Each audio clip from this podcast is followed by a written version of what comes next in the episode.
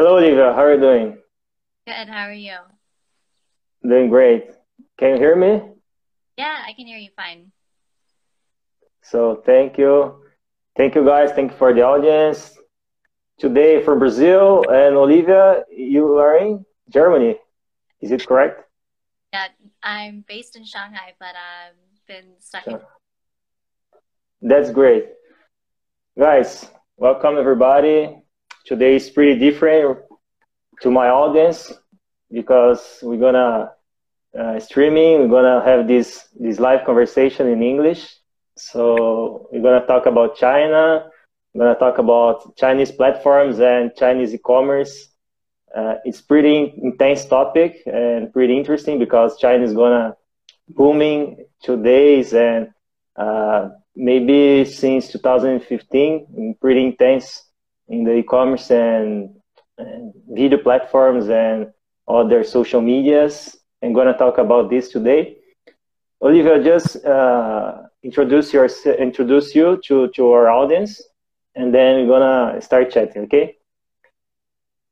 And if I misspell your your name, please correct me. Okay. Guys, Olivia is is a, a, China marketing specialist, and today we're gonna talk about how innovative the, the our China social uh, and e-commerce platforms are. Okay, so she helps brands in China understand how to reach consumers on social media and help them to develop strategies and contents to grow awareness, build trust, and increase conversion. She is specialized in social media marketing and has been working agencies in China for the past five years most recently in Ogilvy, Shanghai office. Today, she runs her own boutique marketing agency based in Shanghai, working with small and medium enterprises to launch and execute social media marketing strategy and large corporations to train teams on China uh, about marketing trends. So welcome, Olivia. Welcome to our audience. And I will just introduce our, our topic and I will pass the ball to you. Okay, Olivia? Uh, nowadays, China is booming. China is is pretty the, the the main market.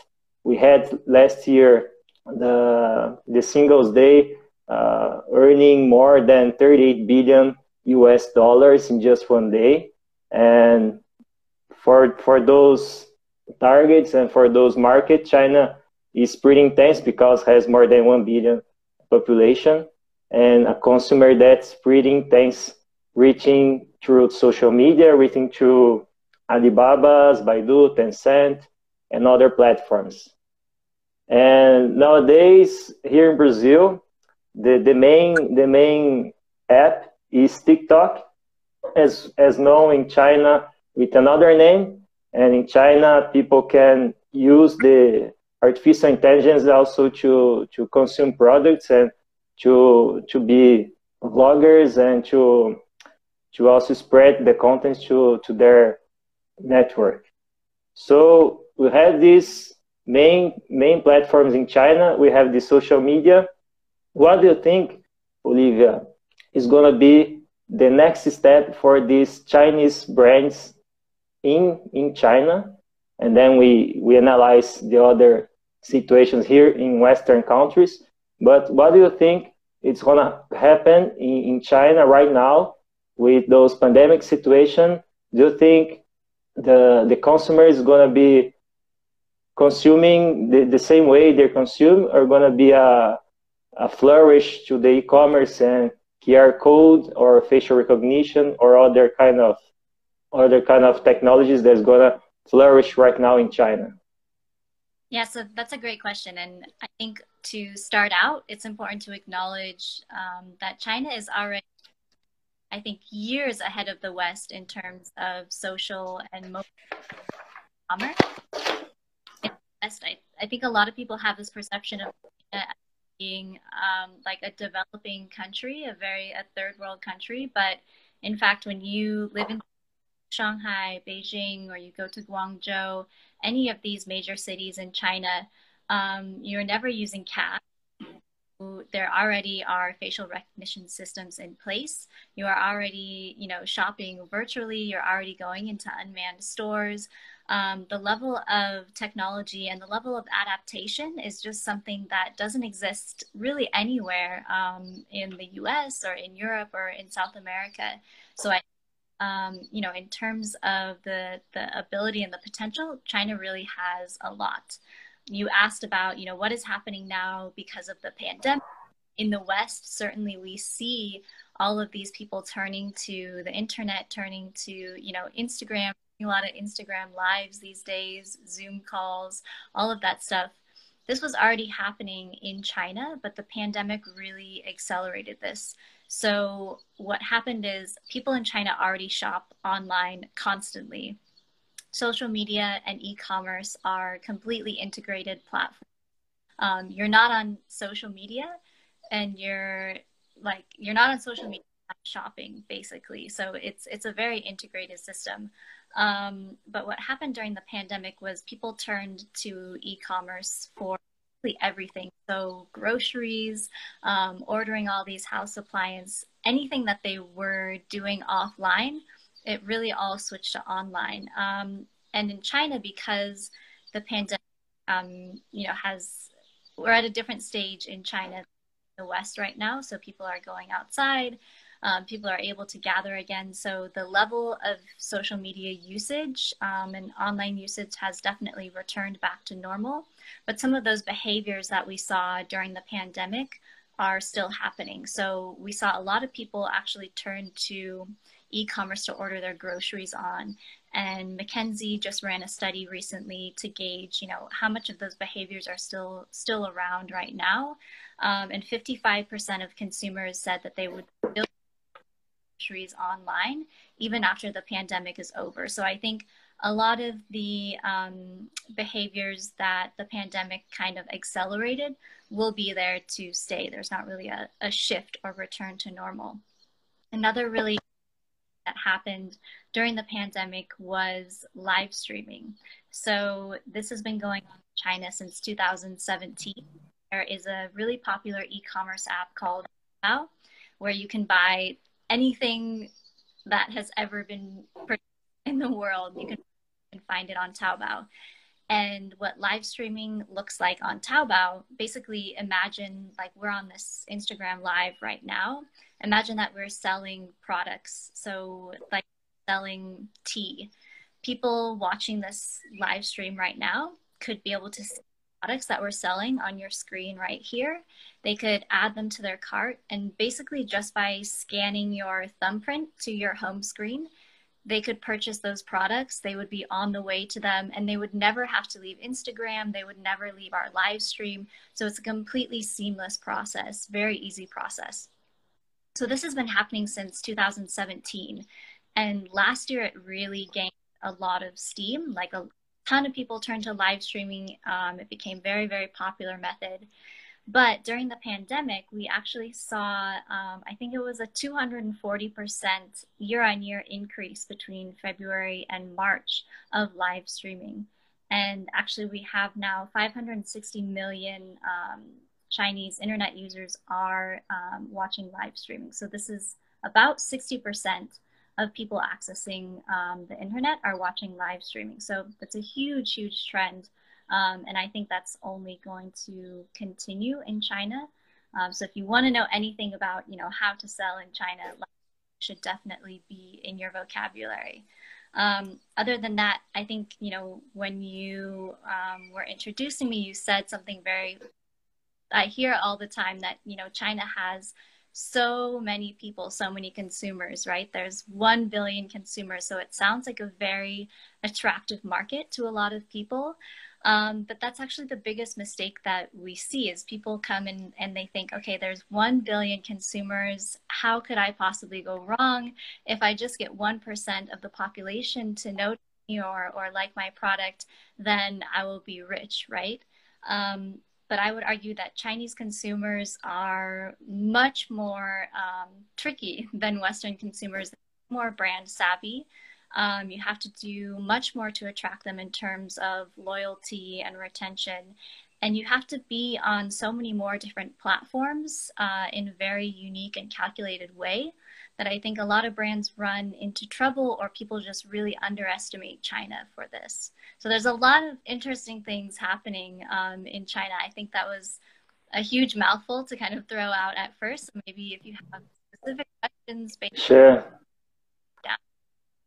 Sure. Uh, I've been in China in 2010. I went to Quanzhou province near Taiwan and it's been pretty interesting to know that in 10 years, China developed like booming in, in, in digitization and the AI is coming really pretty intense and, and fast with Alibaba, Tencent, Baidu, ByteDance, and other companies. And my perception here in Western, mainly in Brazil where I live, is that the the pandemic situation it's it's open spaces to to baby boomers. So they are like pretty concerned about how to use the smartphones to buy something. Now we started to have the e-commerce through through some retails and they they are okay. So in this situation i i i was in lockdown so i need to consume in another ways. So they are trying to open their minds to consuming more throughout the, the internet. What is your perceptions through this point of view, through the pros and cons about the situation of the pandemic in Western and in China that they already struggle with the, the pandemic in the first uh, in, in last year in December 31st and then now uh, starting to go to schools and the kids going to school again and people uh, already going to to living somehow the, the same the same the same life again. So what's your your your point of view about the, the pros and cons and this situation in Western and in China? Yeah, so I think um, there's a lot of parallels. There's a lot of similarities, um, but what you know what happened in China and what's happening now in the West. And you mentioned that people are looking to consume content they're looking to be entertained you know in china during the time when everybody was on lockdown we saw a lot of people because of course social media usage went up um, there was a lot of discovery of new brands. So brands were actually able to use this time to their advantage and the ones that were creating content and really providing value actually saw a much bigger return afterwards. So we had a quite um, a balance of some clients, you know, just felt that it was too awkward of a time. They shouldn't be creating content and they really stopped. And we had some clients, you know, use this time to really um, genuinely provide value to their community, help people create really good content.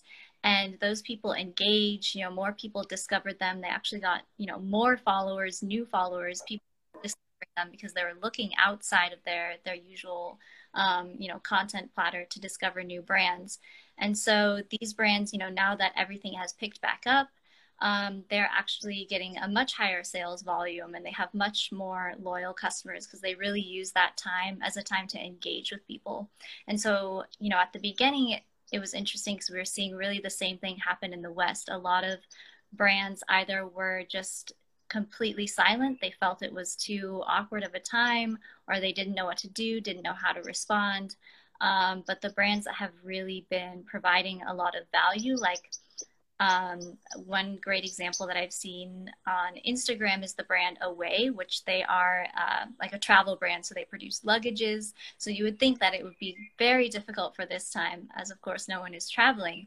Um, but they've used it to put out some really great content on social media to connect with people, you know, find other ways that people can use their products. So they've gotten really creative and you've actually seen their following go up during this time, which, you know, as a travel brand, that's all they could hope for at this time. So it's been interesting to watch kind of um, a very parallel reaction between what happened in China and in the West. Um, but I think if brands have anything to take away from this at this time it's that you know you can't really remain silent or quiet you really have to use this this situation to your advantage as tough and as as horrible and as heartbreaking as it is um, you can actually, you know, turn this around and I think get innovative, use the tools that are available to you. A lot of people are doing creative things, um, getting on different platforms, testing them out. So now is the time to do that for sure. Yeah, as I'm seeing now is the the, the, the best time to if you don't don't have the social media and the internet presence now is the time if you don't have and for those who already have is the time for booming the, the revenues and the, the social media marketing and I would like to, to talk about a pretty interesting topic right now, which is WeChat and smart apps. Because as, as we see in technology ecosystem, we talk that uh, China, China was a copycat for technology. And then during maybe 2012, 2013, maybe 2015, the the game changed. The game shifted the sides, and China started to to develop the the education system and develop the the technology mindset and technology consumers. The way the the, the consumers were there started to to advance, and then nowadays we have the smart apps in China and the culture of smart apps in Brazil or in USA. They tried to to boost, but it's pretty not intense until now so, in your perception, why the Chinese mar- market and Chinese people, the Chinese consumers, pretty different in this perspective and this situation? They, do you think they are early adopters, uh, more early adopters related to our consumers here in Western uh, regarding the culture, regarding the, the structure of the, the technology? Why people here in Western does not uh, consume the smart apps and the, in the way the China market consumes? Yeah, so it's really interesting. Um, when I, I went to China in 2012, um, and WeChat, you know, was just starting out. It was founded in 2011. Was and um, you know before WeChat um, and before you know social media app really using um, anything to act. You know, they weren't you know on laptop computers, like everybody, you know, in the MacBook at that time, um, or a smartphone. Basically, they they were at level zero at this time. They were using cat everywhere, people words, anything like this. Then 2000 cat launches, um, and they really brought on a lot of very quickly. And in 2000, 2015, 2014, they started with mobile payments so you are able to pay, you know, other people, um, you know, link it to your card and send the money. You could start paying at stores for things with your WeChat. And so people all of a sudden from cash to mobile payments. So there wasn't like anything to get rid of. We didn't have to lose this use of using cards all the time. Um, so I think the Adam, oops, so the adaptation was was much adaptation was much much faster.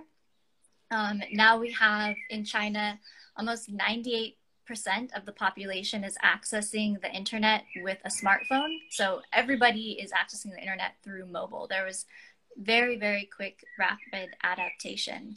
Um, and you know as we know wechat is really the the super app of china. Everybody has it. Wechat now has i think they hit 1.2 billion users. China obviously has 1.4 billion people. So you can pretty much bet that everybody in china is on this app.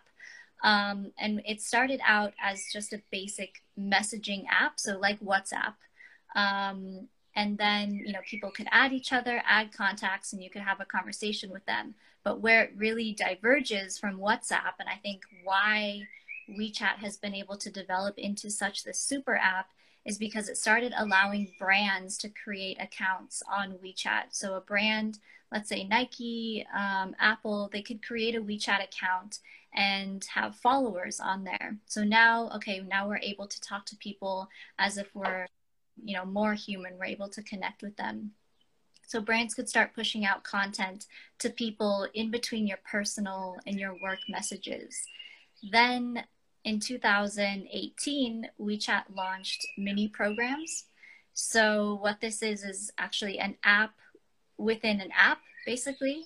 And as a brand, you can have a mini program and people can still be in WeChat, so they never leave the, the ecosystem, and they can access your mini program to purchase, you know, clothes or services, anything like this. You can do a whole host of functions with mini programs. Um, but it's a very, very sticky app. So everything happens within it your browsing, your messaging, um, social media, your payments, everything like that. Um, so that you're never having to leave the ecosystem. And we're just now starting to see this. Facebook, I think last week, launched um, shops, what they're calling it. It's still not up to the level that we see in WeChat um, but it's certainly getting there. And so, you know, to go back to your point where you said China was really a copycat of innovation in the past, um, but now actually everybody else is turned to China to copy China and copy what they have. Um, you know, we see the success of TikTok. TikTok is a hugely popular app that started first in China under Douyin with the, the parent company ByteDance, which is a Chinese company.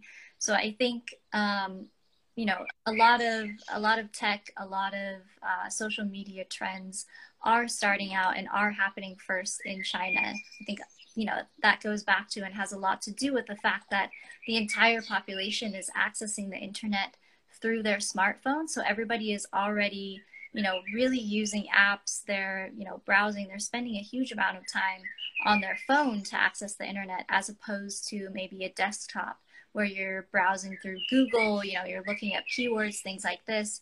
That's just not the behavior, not, not the user behavior in China.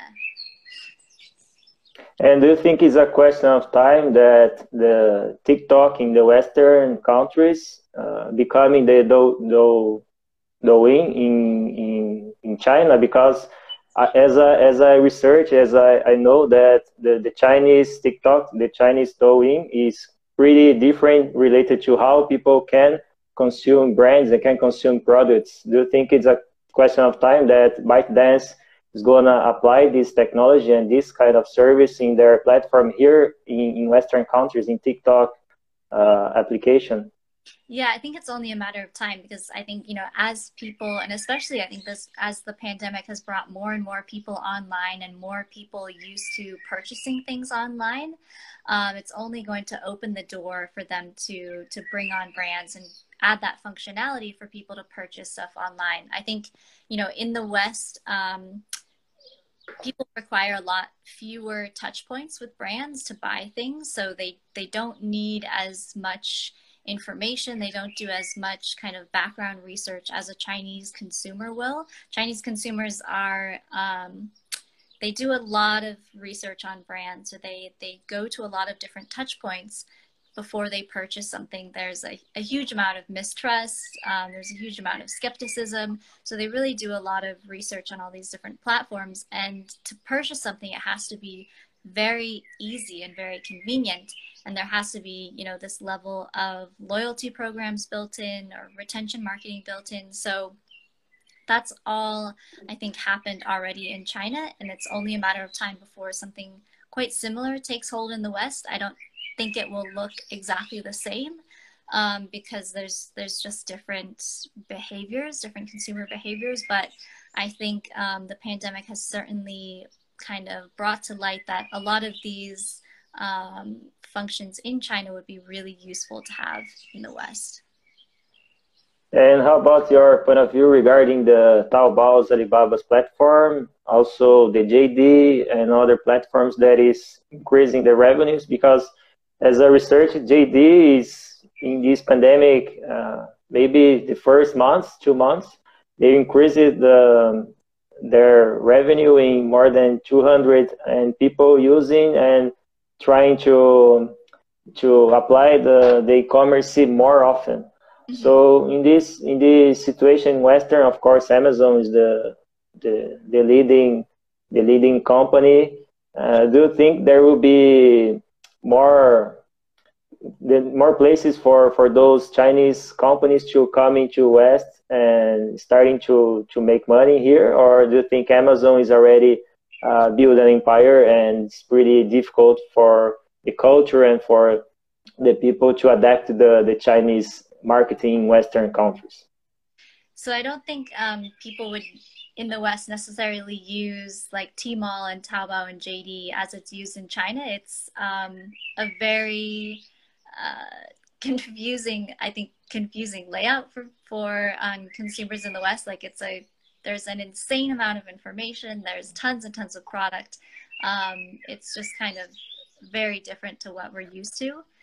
But um, you know, you mentioned that a lot of JD and, and these e-commerce players in China are increasing their revenue.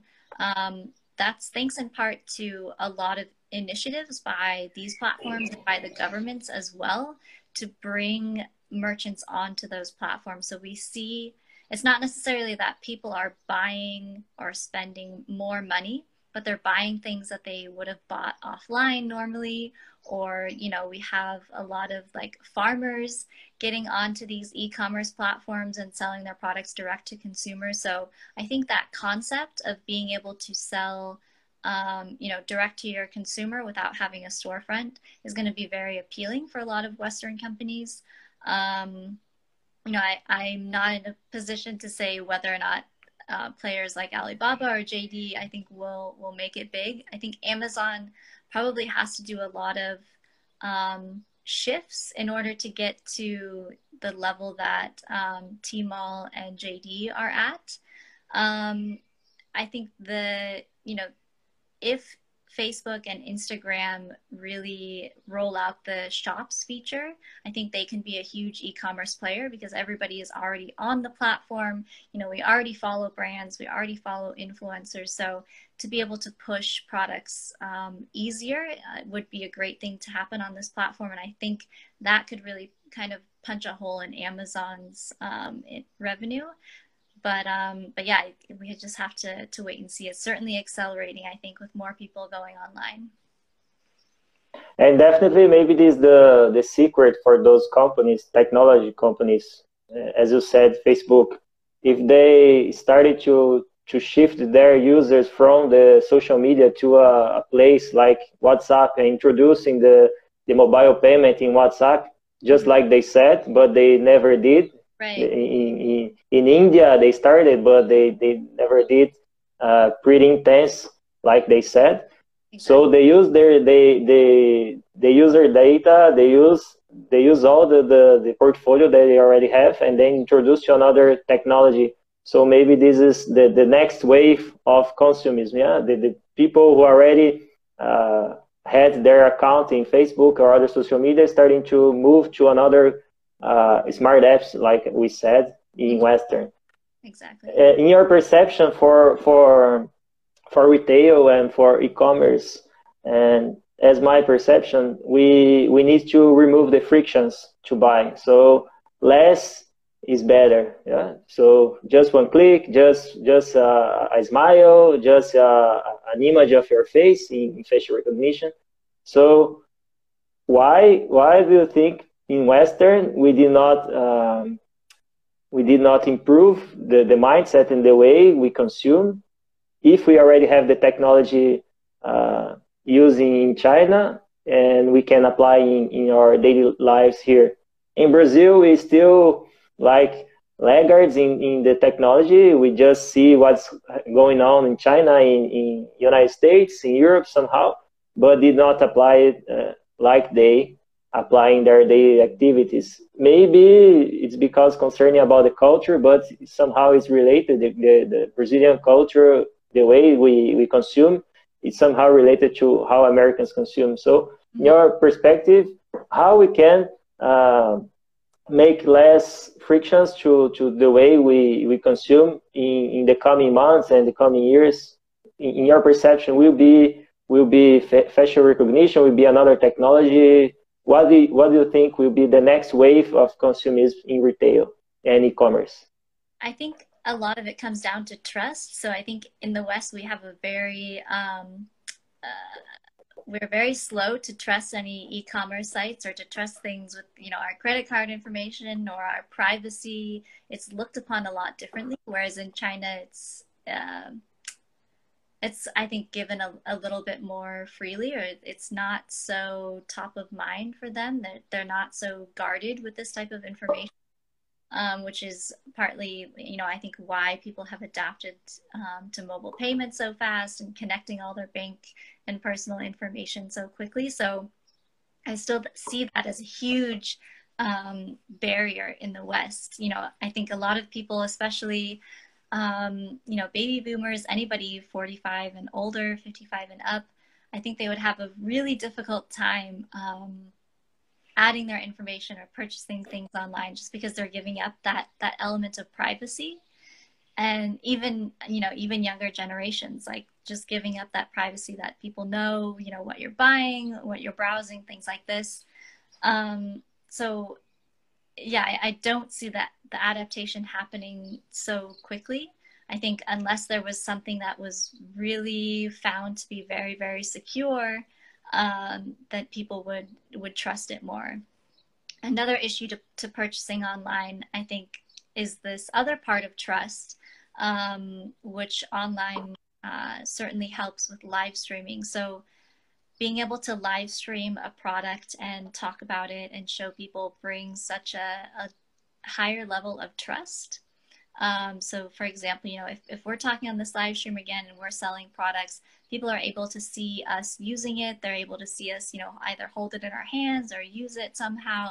And this takes away a huge amount of friction um, because, you know, if I just see a picture of some shoes or a picture of some makeup, I don't necessarily know how it looks on me. So I think um, there's, you know, selling online is a very double edged sword. On one hand, you have people who it's very hard for them to give up that that privacy and then on the other hand it does create a lot of trust if you do it correctly if you use um, digital platforms correctly to build that trust with the person yeah like they said yeah data is the new oil like if you manage like a makeup company if you, we are chatting and we manage some emoticons or emojis here and then appear like our our blush and other kind of makeups in your face and we just uh, click it and buy okay? They have our data they have what what kind of colors we we like the most. And then that's why of course western is concerning more to to privacy and all the data that we inform to the companies mm-hmm. and of course uh, even more now because the breaches is is getting right. worse right now.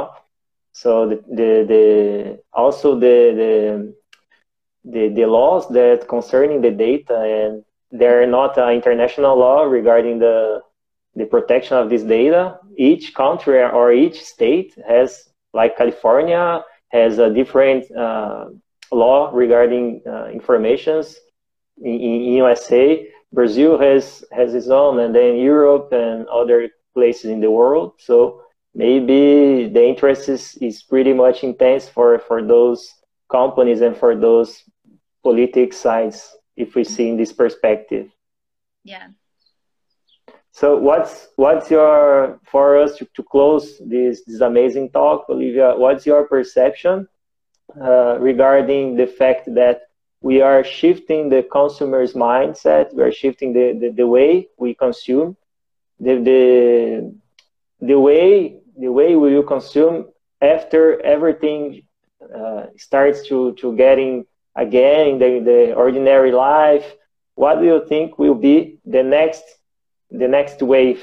Like the, the like they said, the normal, the, the next normal they said here in Brazil and maybe in the world yeah. what in your perception will be this this kind of this kind of see the way we consume the, this kind of see the way we we deal with your our daily activities regarding the the social media regarding the e-commerce and regarding the technology mm-hmm yeah i think there's you know as as we're seeing in china now there's going to be much more i think adaptation of digital.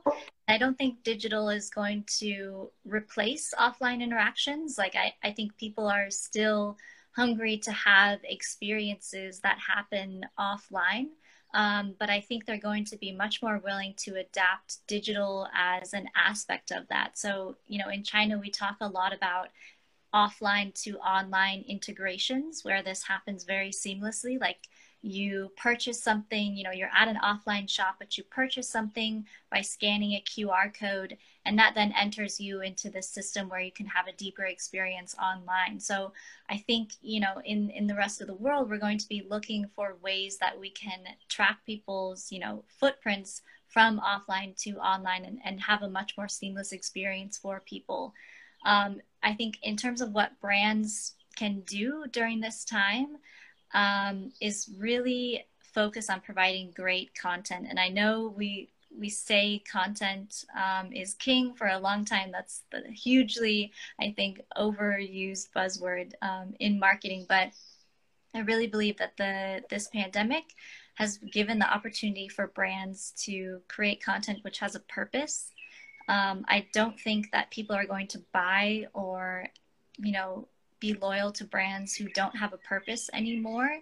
Um, people are going to be much more guarded with their money. They're going to be much more careful spenders in the future. So anything that doesn't have um, real purpose or really meaning is not going to catch your attention. It's not going to not going to um, you know have your loyalty for very long. So there's anything that you know brands should be doing or thinking about is really how can we create really great content around a purpose that's going to help people?